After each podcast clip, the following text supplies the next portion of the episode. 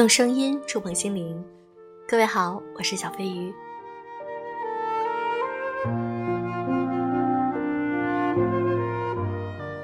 之前有几期我做了关于育儿方面的一些节目，收到了很多粉丝的反馈，他们希望能够多一些这方面的一些内容，因为我的粉丝在逐渐成长，成为了妈妈，也希望你们能够在育儿这方面，咱们一起来努力和学习。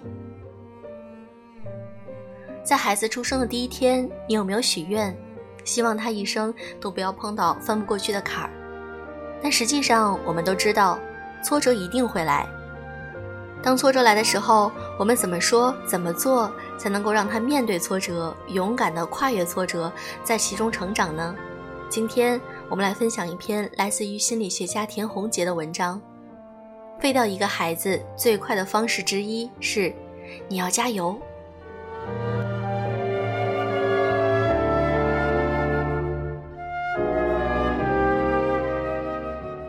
孩子遇到挫折时，你怎么说？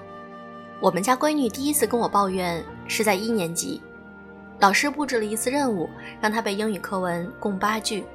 对于没有学过英文的孩子来说，太难了。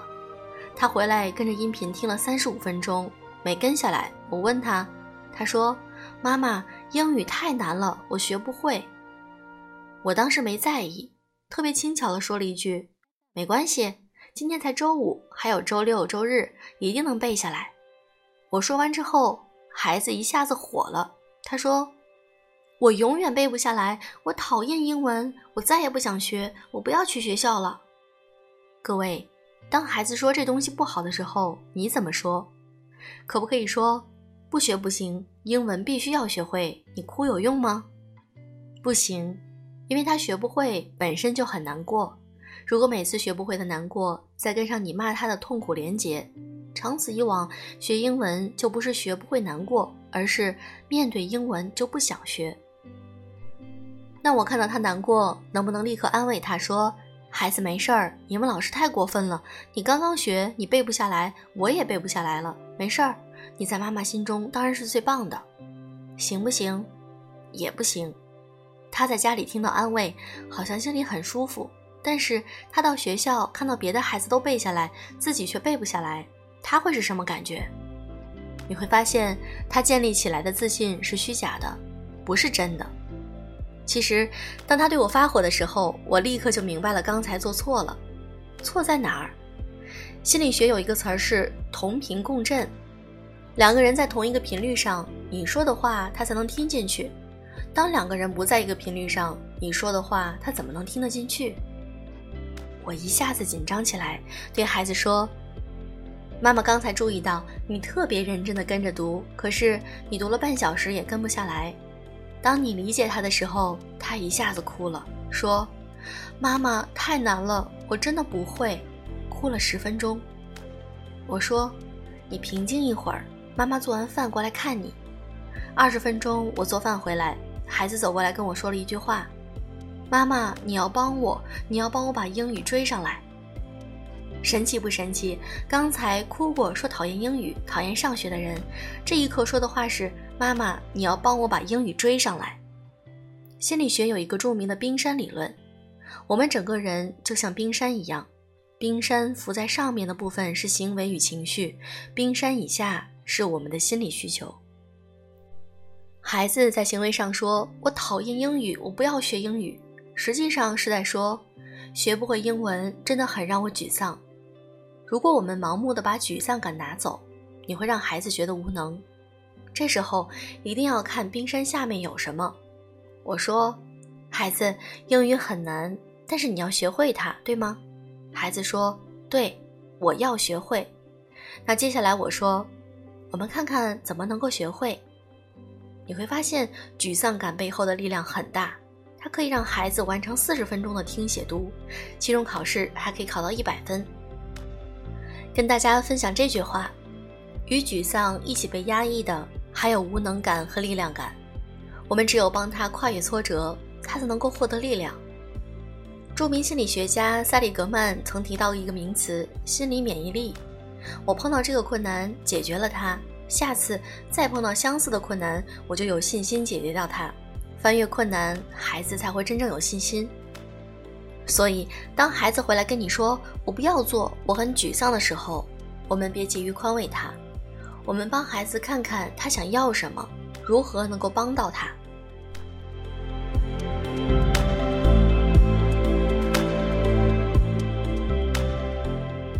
如果孩子做不到怎么办呢？孩子特别害怕背古诗，背不下来就哭。你能不能说别老哭了？哭能会背吗？没用，各位。如果古诗词对我来说是很高的目标，第一次达不到，第二次达不到，第三次硬着头皮去做仍然很难达到的话，就会出现一个很大的问题，是什么呢？心理学有一个实验，把狗关在笼子里面，地板通电，中间有一个栅栏。在狗的一侧给地板充电，这时候，当它跳到另一侧的时候，电机就停了。面对一个一米高的栅栏，一充电，狗就跳过去了。这时候，把栅栏提高到三米，再通电，跳了好多次跳不过去，直到把电停了。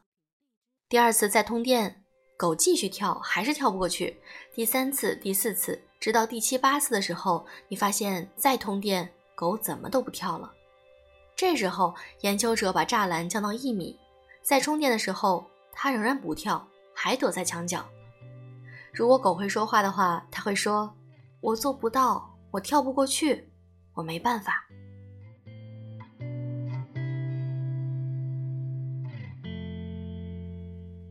这个实验呢，就叫做习得性无助。每次目标太高，我就没有办法做到。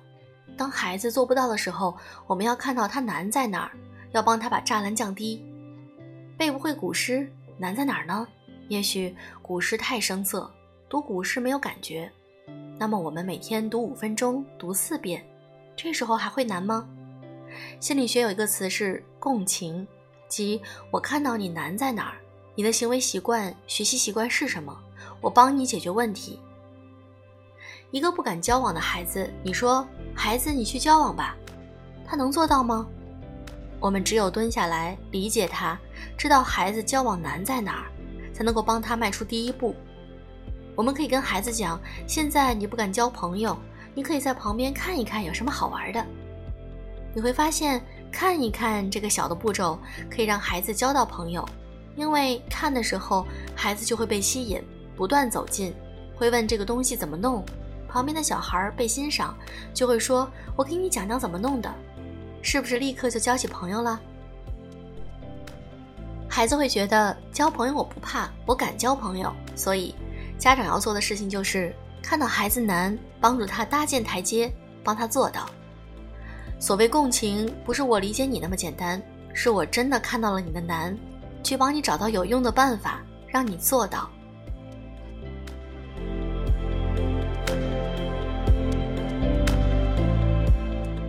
当孩子做不到的时候怎么办呢？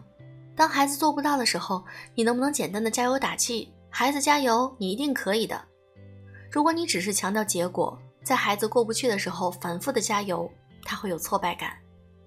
孩子的行为真的不是过得去与过不去这么简单。孩子的世界不是非黑即白，而是黑白都有。那问题来了，有黑有白的时候，你看到的是什么呢？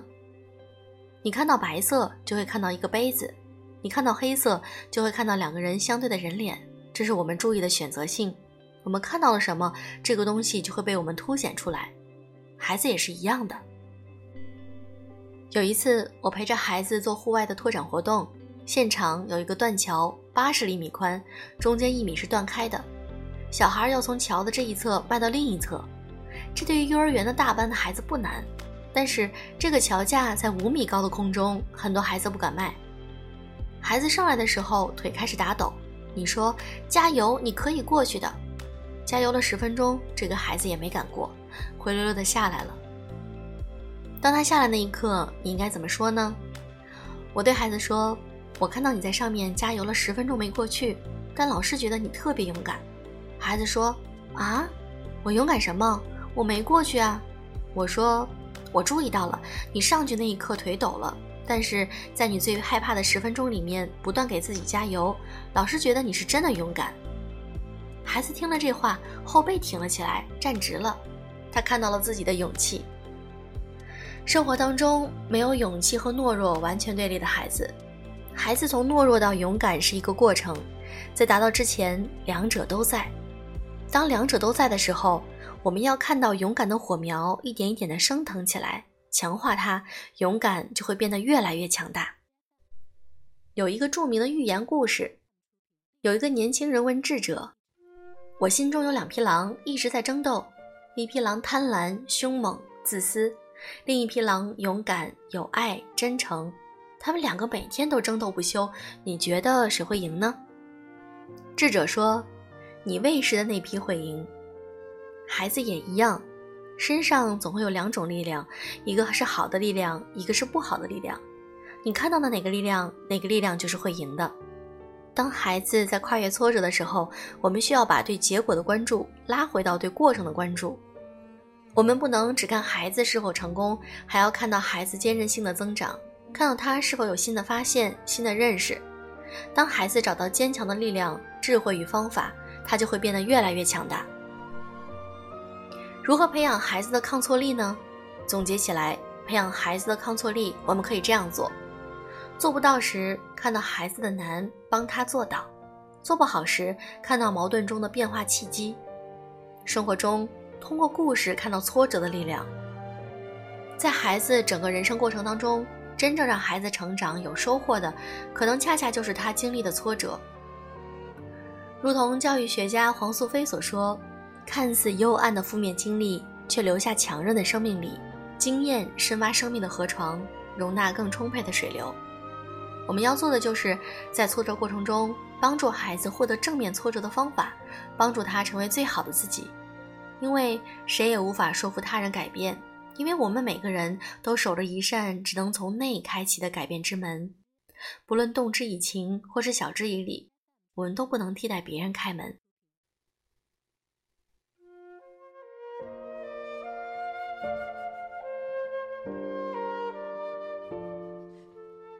这篇文章让我们感受到另外一种的教育方式。有的时候，我们只对孩子说：“加油，你是最棒的，你可以的。”其实，只说这句话是真的是远远不够的。你需要能够体察到他们内在的需求，去共情。我们作为孩子的父母，需要了解很多一些育儿方面的知识，这样我们才能更好的把孩子的成长培养他们更好的变成一个有用、优秀的人。今天的节目就是这样，祝各位晚安。哦，对了，如果你喜欢我的节目，可以点赞、转发至朋友圈。